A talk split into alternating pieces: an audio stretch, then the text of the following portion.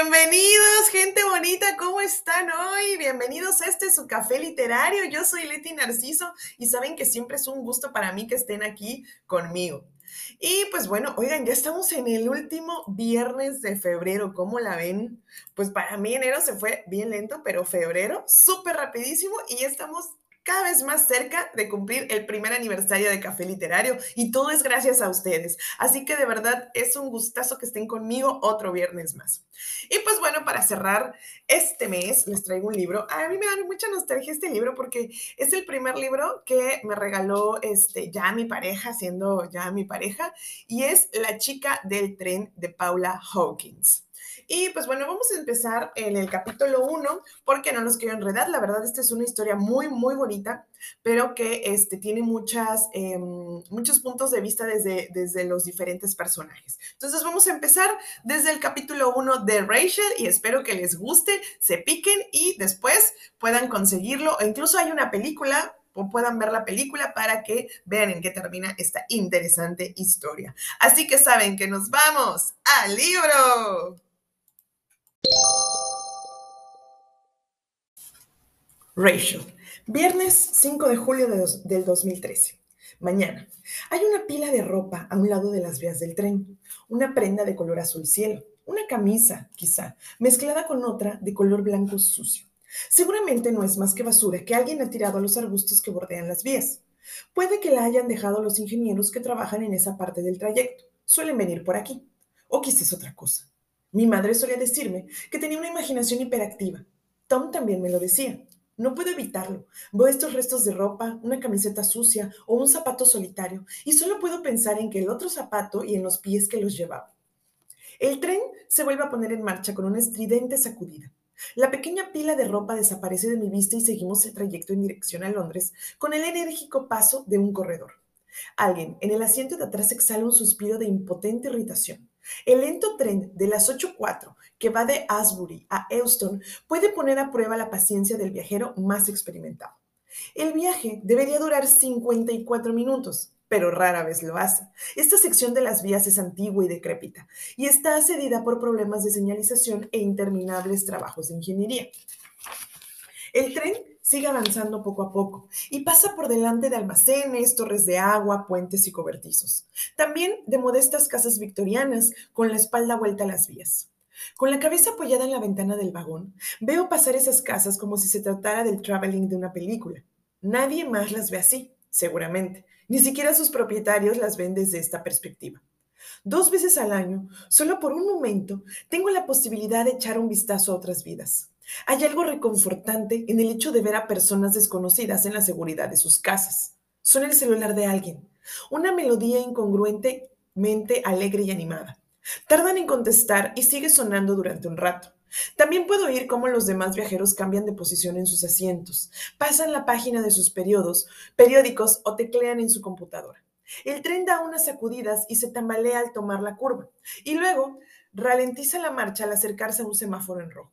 Intento no levantar la mirada y leer el periódico gratuito que me dieron al entrar en la estación, pero las palabras no, no son más que un borrón. Nada retiene mi interés.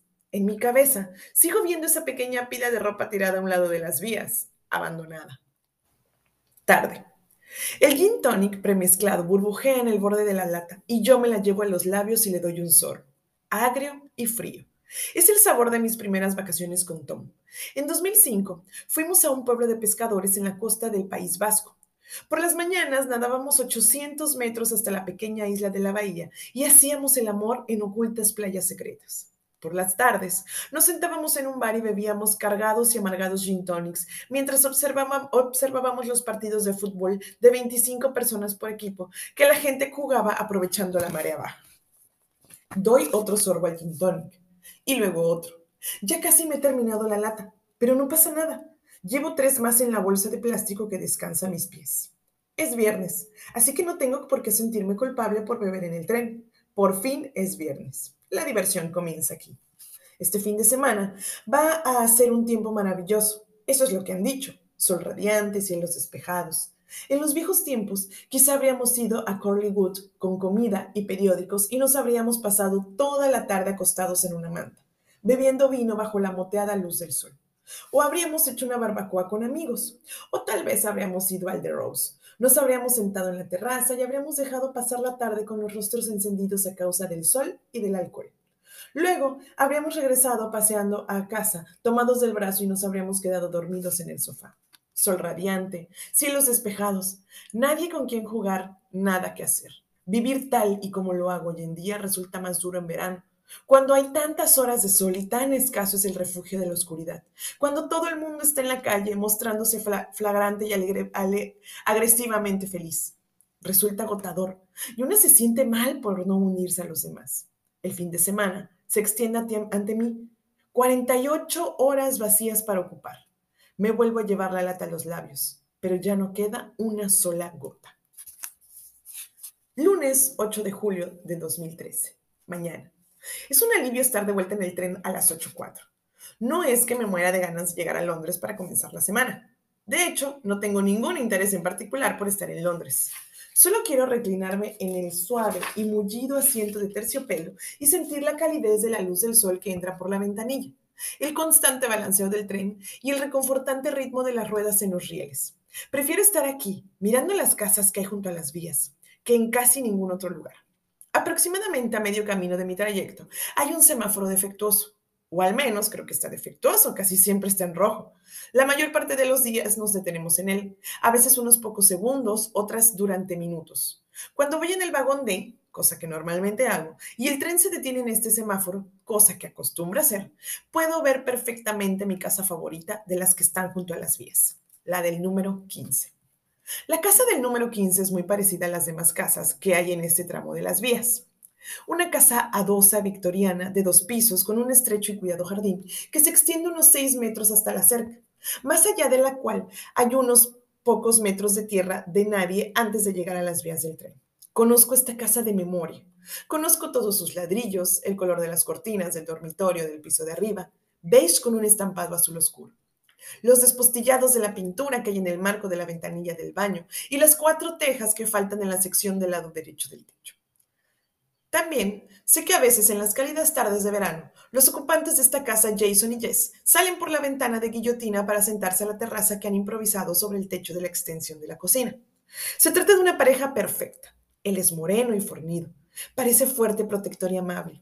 Tiene una gran sonrisa. Ella es una de esas mujeres pequeñas como un pajarillo, muy guapa, de piel pálida y de pelo rubio muy corto. La estructura ósea de su rostro le permite llevarlo así, prominentes pómulos salpicados de pecas y marcada mandíbula.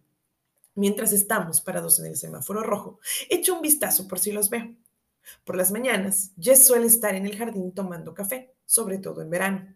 A veces cuando la veo ahí, tengo la sensación de que ella también me ve a mí y me entran ganas de saludarla. Soy excesivamente consciente de mí misma. A Jason no lo veo tan a menudo porque suele estar de viaje de trabajo, pero incluso si no están en casa suelen pensar en lo que deben estar haciendo. Esta mañana puede que hayan tomado el día libre y ella está acostada en la cama mientras él prepara el desayuno o quizás se, han ido a correr juntos, porque ese es el tipo de cosas que hacen. Tony y yo solíamos salir a correr juntos los domingos. Yo lo hacía a un ritmo un poco más rápido de lo habitual en mí y él mucho más lento, así podríamos ir los dos juntos. Tal Jess está en la habitación de sobra del piso de arriba, pintando, o que se están bañándose juntos, ella con las manos contra la baldosa y él sujetándola por las caderas. Tarde. Volteándome levemente hacia la ventanilla para darle la espalda al resto del vagón, abro una de las pequeñas botellas de Chenin Blanc que compré en la estación de Euston. No está fría, pero servirá. Tras verter un poco de vino en un vaso de plástico, vuelvo a cerrar la botella y la guardo en la bolsa. Los lunes no es tan, no es tan aceptable beber en el tren, a no ser que le hagas con, con compañía, y ese no es mi caso. En estos trenes hay rostros familiares, gentes que veo todas las semanas yendo de un lado para otro. Los reconozco y seguramente ellos me reconocen a mí. Lo que no sé es si me ven tan mal y como realmente soy. Es una tarde magnífica, cálida, pero no demasiado. El sol ha iniciado su perezoso descenso y las sombras se alargan y la luz comienza a teñir de donado los árboles. El, traqueante tren sigue adelante y pasamos frente a la casa de Jason y Jess. Apenas un borrón bajo la luz, la luz vespertina. En ocasiones, no muy a menudo, puedo verlos desde este lado de las vías. Si no hay ningún tren en la dirección opuesta, a veces llego a vislumbrarlos en la terraza. Si no, como hoy, me imagino, me limito a imaginar lo que están haciendo. Ya sentada en la terraza con los pies sobre la mesa, con un vaso de vino en la mano y Jason detrás de ella, con las manos en sus hombros. Imagino el tacto y el peso de las manos de él, reconfortantes y protectoras. A veces me sorprendo a mí misma recordando la última vez que tuve un contacto físico significativo con otra persona. Solo un abrazo o un cordial apretón de manos y siento una punzada en el corazón. Martes 9 de julio de 1913. Mañana. La pila de ropa de semana eh, la pila de ropa de la semana pasada sigue ahí y todavía parece más polvorienta y solitaria que hace unos días. Leía en algún lugar que un tren puede arrancarle la ropa al impactar con tu cuerpo. No es tan inusual morir atropellada por un tren. Dicen que sucede unas 200 o 300 veces al año, es decir, al menos uno de cada dos días. No estoy segura de cuántas de esas muertes son accidentales. Al pasar lentamente junto a la ropa, miro si hay algún resto de sangre, pero no veo ninguno. Como es habitual, el tren se detiene en el semáforo y Valles en el patio, de pie delante de las puertas corredizas. Lleva un vestido con un estampado de color claro y los pies desnudos. Está mirando hacia la casa por encima del hombro. Es probable que esté hablando con Jason, que estará preparando el desayuno. Mientras el tren se vuelve a poner en marcha, mantengo la mirada puesta en Jess. No quiero ver las otras casas. En particular, no quiero ver la que hay cuatro puertas más abajo, la que era mía. Viví en el número 23 de Helbling Road durante cinco años. Un periodo dichosamente feliz y absolutamente desgraciado. Ahora no puedo mirarla. Fue mi primera casa. No la de mis padres ni un departamento compartido con otros estudiantes. Mi primera casa. Ahora no soporto mirarla. Bueno, sí puedo. Lo hago. Quiero hacerlo. No quiero hacerlo. Intento no hacerlo. Cada día me digo a mí misma que no debo mirarla y cada día lo hago. No puedo evitarlo a pesar de que ahí no hay nada que quiera ver y de que todo lo que vea me dolerá. A pesar de que recuerdo claramente cómo me sentí la vez que la miré y advertí que la persiana de color crema del dormitorio del piso de arriba había sido reemplazada por algo de un infantil color rosa pálido. A pesar de que todavía recuerdo el dolor que sentí cuando, al ver que Anne, regando los rosales de la cerca, reparé en su prominente barriga de embarazada debajo de la camiseta y me mordí el labio con tal fuerza que me saqué sangre. Cierro los ojos y cuento hasta 10, 15, 20. Ya está, ya ha pasado, ya no hay nada que ver. Entramos en la estación de Whitney y luego volvemos a salir y el tren comienza a ganar velocidad a medida que los suburbios dan paso al sucio norte de Londres y las casas con terrazas son reemplazadas por puentes llenos de grafitis y edificios vacíos con las ventanas rotas. Cuanto más cerca estamos de Houston, de Euston, más inquieta me siento. Aumenta la presión. ¿Qué tal será el día de hoy?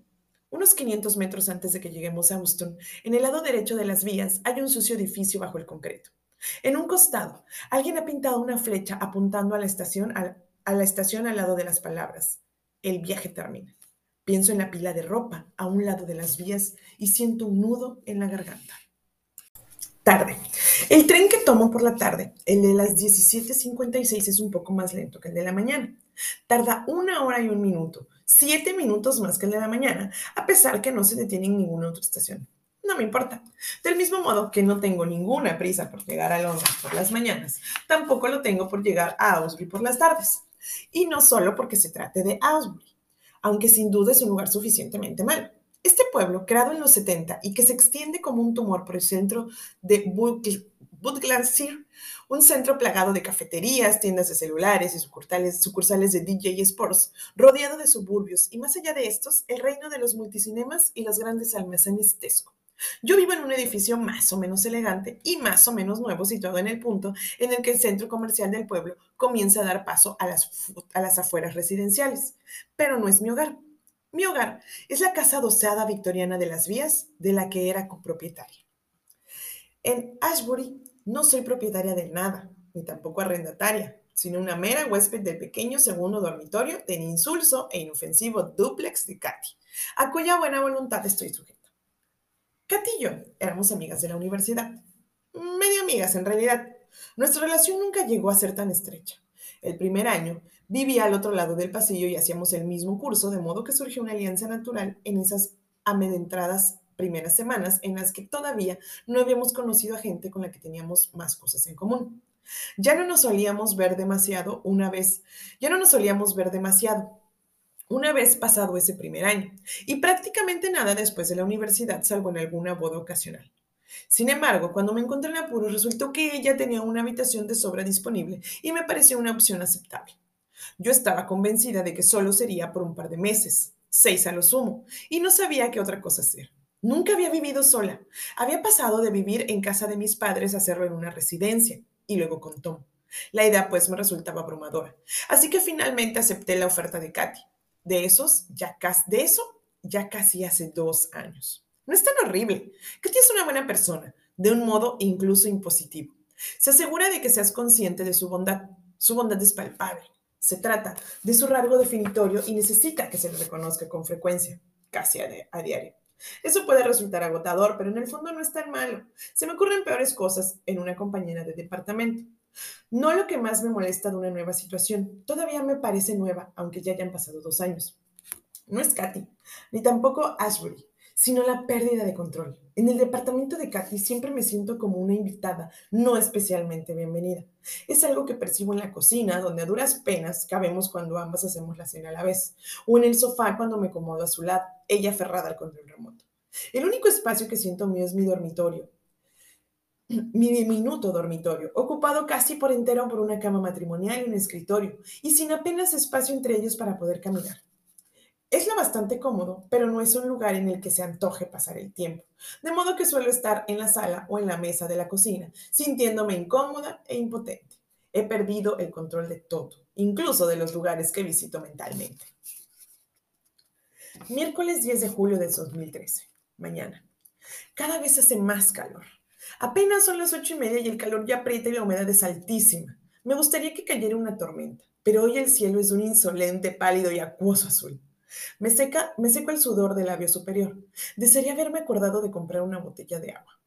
Esta mañana no voy a Jason y a Jess y siento una profunda decepción. Es una tontería, ya lo sé. Observo atentamente la casa, pero no se ve nada. Las cortinas de la planta baja están abiertas, pero las puertas corredizas están cerradas y la luz del sol se refleja en el cristal. La ventana de guillotina del piso de arriba también está cerrada. Jason debe de estar fuera por trabajo. Es médico, creo. Seguramente trabaja en una de esas organizaciones que operan en el extranjero. Está siempre de guardia con la bolsa preparada en el estante superior del closet.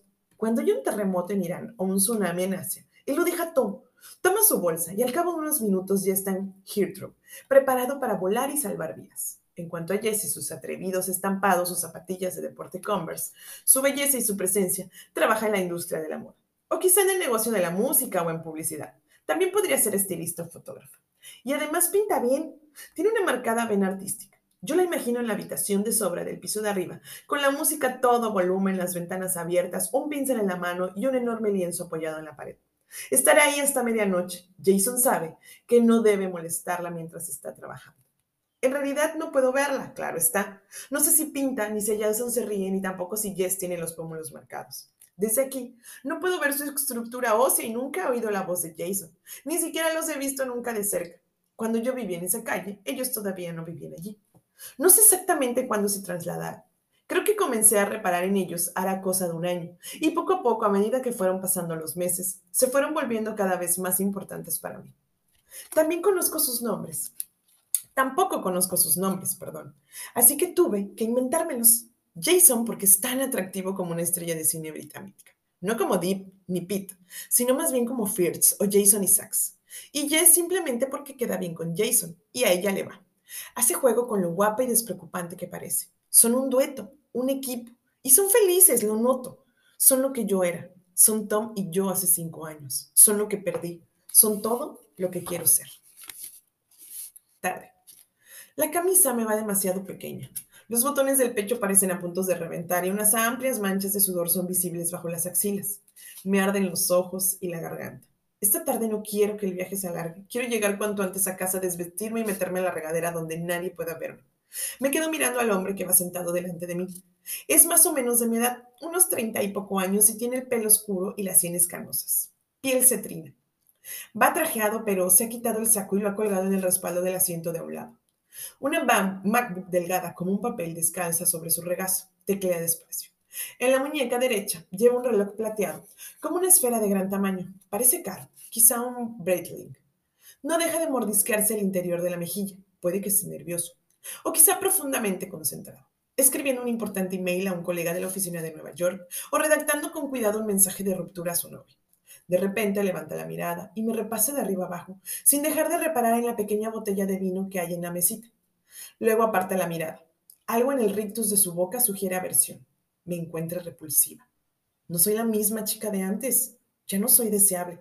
Resulto más bien desagradable. No es solo que haya engordado un poco, ni que tenga el rostro hinchado por la bebida y la falta de sueño.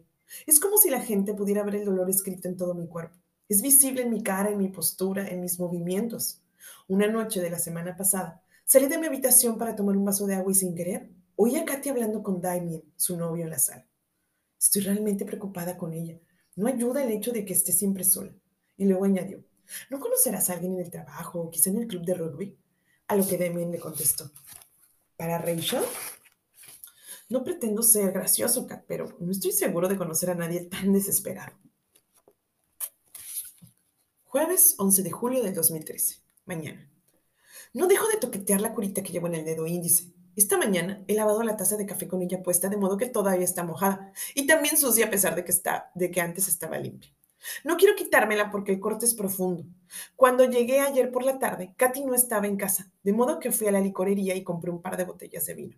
Me bebí la primera y luego se me ocurrió aprovechar el hecho de estar sola y decidí hacerme un filete con salsa de cebollas rojas y una ensalada verde. Una comida buena y sana. Mientras cortaba las cebollas, me hice un corte en la punta del dedo, así que fui al baño para limpiarme la herida y luego a la habitación a acostarme un rato. Debí olvidarme de todo y quedarme dormida porque me desperté sobre las 10 y Katy y Demian estaban hablando. Él decía lo mal que le parecía que yo hubiera dejado la cocina así. Katy subió a verme. Tras tocar con suavidad la puerta, la abrió ligeramente, asomó la cabeza ladeándola un poco y me preguntó si estaba bien. Yo le pedí disculpas sin estar segura de por qué lo hacía. Que no pasaba nada, pero que si no me importaba limpiar un poco la cocina. Había sangre en la tabla de cortar. La cocina olía carne cruda y el filete se estaba volviendo gris sobre la mesa. Demian ni siquiera me dijo hola. Se limitó a negar con la cabeza al verme y se fue al dormitorio de Katy. Cuando ambos se hubieron ido a la cama, recordé que todavía no me había bebido la segunda botella, de modo que la abrí. Me senté en el sofá y puse la televisión con el sonido muy bajo para que no la oyera. No recuerdo que estaba viendo, pero en un momento dado me debí de sentir feliz, sola o algo porque quería hablar con alguien. La necesidad debía de ser abrumadora y no había nadie quien pudiera llamar salvo Tom. No hay nadie con quien quiera hablar salvo Tom. El registro de mis llamadas de celular indica que lo llamé cuatro veces. 23.2, 23.12, 23.54 y 0,9 minutos. A juzgar por la duración de las llamadas, dejé dos mensajes. Puede que él incluso llegara a descolgar el teléfono, pero no recuerdo haber hablado con él. Sí recuerdo dejar el primer mensaje. Creo que solo le pedía que me llamara. Eso debió de ser lo que dije en ambos, lo cual tampoco es tan malo. Al llegar al semáforo rojo, el tren se detiene con una sacudida y levantó la mirada. Jess está sentada en el patio, bebiendo una taza de café. Tiene los pies encima de la mesa y toma el sol con la cabeza echada hacia atrás. Detrás de ella creo ver la sombra de alguien moviéndose. Jason. Me muero de ganas de vislumbrar su, activo, su atractivo rostro. Quiero que salga fuera y tal y como suele hacer, se coloque detrás de ella y la bese en la coronilla. Él no sale. Y en un momento dado ella levanta la cabeza. Hay algo en sus movimientos que parece distinto. Son más pesados, como si alguien tirara de sus extremidades hacia abajo. Espero que Jason salga, pero el tren se pone en marcha con una sacudida y comienza a avanzar sin que dé ninguna señal. Jess está sola, y de repente me sorprendo a mí misma mirando directamente a mi casa, incapaz de apartar la vista. Los ventanales están abiertos de par en par y la luz entra en la cocina. No sé si lo estoy viendo de verdad o son imaginaciones mías. ¿Está ella lavando los platos? ¿Hay una niña pequeña sentada en la mecedora para bebé que descansa sobre la mesa de la cocina? Cierro los ojos y dejo que la oscuridad se extienda hasta que pasa de ser una sensación de tristeza a algo peor. Un recuerdo, un flashback. No solo le pedí que me devolviera la llamada, ahora también recuerdo que lloraba y que le dije que lo quería y que siempre lo haría. Por favor, tan por favor, necesito hablar contigo, te extraño. No, no, no, no, no, no. He de aceptarlo. De nada me sirve intentar no pensar en ello. Me voy a sentir fatal todo el día. Las oleadas fuertes, luego más débiles y luego más fuertes otra vez, me provocarán un nudo en la boca del estómago, la zozobra de la vergüenza y un repentino calor en el rostro. Y yo me limitaré a cerrar con fuerza los ojos, como si de ese modo pudiera conseguir que desapareciera todo. Mientras tanto, no dejaré de decirme que, al final y al cabo, tampoco es lo por qué he hecho. No es como si me hubiera caído en público, le hubiera gritado a un desconocido en la calle. Tampoco como si hubiera humillado a mi marido durante una barbacoa veraniega al insultar a gritos a la esposa de uno de sus amigos ni cómo. Si los hubiéramos peleado una noche en casa, hubieran ido por él con un palo de golf y hubieran abierto un boquete en la pared del pasillo. Ni cómo, si los hubiera vuelto con paso tambaleante a la oficina después de un almuerzo de tres horas y que todo el mundo me mirara y luego Martin Miles me hubiera llevado a un lado y me hubiera dicho, creo que deberías irte a casa, Rachel. Una vez le vi un libro de una ex, ex alcohólica en el que contaba que les había practicado una felación a dos hombres que acababa de conocer en un restaurante de una abarrotada calle de Londres. Cuando lo leí, pensé que yo no estaba tan mal. Ahí es donde pongo el límite. Tarde. He estado pensando en Jess todo el día y no he podido concentrarme en nada, en nada, salvo en lo que he visto esta mañana. ¿Qué es lo que me ha hecho pensar que algo iba mal? Esta distancia no podía verla bien, pero he tenido la sensación de que estaba sola, más que sola, abandonada. Quizá efectivamente lo estaba. Quizá él ha viajado a uno de esos países calurosos, a los que acude para salvar vidas. Ella lo extraña y se preocupa, aunque sepa que él tiene que ir. Claro que lo extraña igual que yo. Jason es amable y fuerte, todo lo que un marido debería de ser. Y los dos forman un auténtico equipo. Puedo verlo, lo sé. La fuerza de Jason, la actitud protectora que irradia, no quiere decir que ella sea débil. Ella es fuerte de otro modo. Las conexiones intelectuales que realiza lo dejan a él con la boca abierta de admiración es capaz de diseccionar el meollo de un problema y analizarlo en el tiempo que otras personas tardan en decir buenos días. En las fiestas él suele tomarla de la mano aunque hace años que están juntos. Se respetan mutuamente, jamás infravaloran al otro. Esta tarde me siento agotada. Estoy sobria por completo. Algunos días me muero por beber, otros soy incapaz. Hoy, la simple idea hace que me revuelva el estómago, pero la sobriedad en el tren vespertino es un desafío, sobre todo ahora con este calor. Una fina capa de sudor cubre cada centímetro de mi piel. Siento un hormigueo en el interior de la boca y los ojos me arden cuando, al frotármelos, el rímer se me mete por las comisuras. De repente el celular vibra en mi baldosa. Me sobresalta. Las dos chicas que van sentadas al otro lado del vagón se voltean hacia mí y luego se miran entre sí e intercambian una sonrisa. No sé qué pensarán de mí, pero sé que no es algo bueno. El corazón me late con fuerza cuando tomo el teléfono. Sé que esto tampoco será algo bueno. Quizás se trate de Katy, para pedirme amablemente que esta tarde le dé un, descanso a la bebida. O de mi madre para decirme que la semana que viene estará en Londres y se pasará por mi oficina para ir a almorzar. Miro la pantalla. Es. Vacilo durante un segundo y luego contesto. ¿Rachel? Durante los primeros cinco años nunca fui Rachel. Siempre fui Rash. Otra vez es Shilly. Porque él sabía que lo odiaba y le gustaba ver cómo me enojaba y que a pesar de todo al final no pudiera evitar unirme a sus risas. Soy yo, Rachel, dice con voz plumea. Parece cansado. Escucha, tienes que dejar de hacer esto, ¿de acuerdo? Yo no digo nada. El 3 está minorando su marcha y casi está, y casi está enfrente de su casa. Mi antigua casa. Me gustaría decirle que saliera al patio y me permitiera verlo. Por favor, Rachel, no puedes estar llamándome continuamente. Has de resolver tus problemas de una vez. Siento un nudo en la garganta, tan grande como un guijar, prieto e inamovible. No puedo tragar, no puedo hablar. Rachel, ¿estás ahí? Sé que las cosas no te van bien y lo siento de veras, pero yo no puedo ayudarte y todas estas llamadas están molestando a Ana. Yo no te puedo ayudar más. Ve Alcohólicos Anónimos o algo así. Por favor, Rachel, cuando salgas hoy del trabajo, ve a una reunión de Alcohólicos Anónimos. Me quito la sucia curita del dedo y me quedo mirando la carne pálida y arrugada y la sangre reseca que hay en el borde de la uña. Entonces presiono con el pulgar de la mano derecha el centro del corte hasta que noto cómo se abre. El dolor es intenso y candente. Contengo el aliento y la herida comienza a sangrar. Las chicas que van sentadas al otro lado del vagón se me quedan mirando con el rostro lívido. Y bueno, una historia cruda, eh, muchas veces real para muchas de las personas de, pues, de este mundo en general. Rachel tenía una vida perfecta, el novio perfecto, su casa perfecta. Pero bueno, lamentablemente a veces las cosas no salen como o no continúan como nosotros quisiéramos.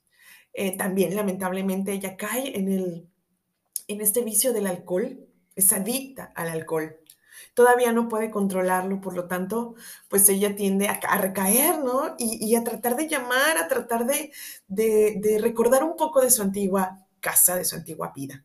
También pues por cosas del destino, cuando ella viaja de su nueva casa al trabajo, pues tiene que ver esta casa donde ella vivía, donde vivió sus más felices años.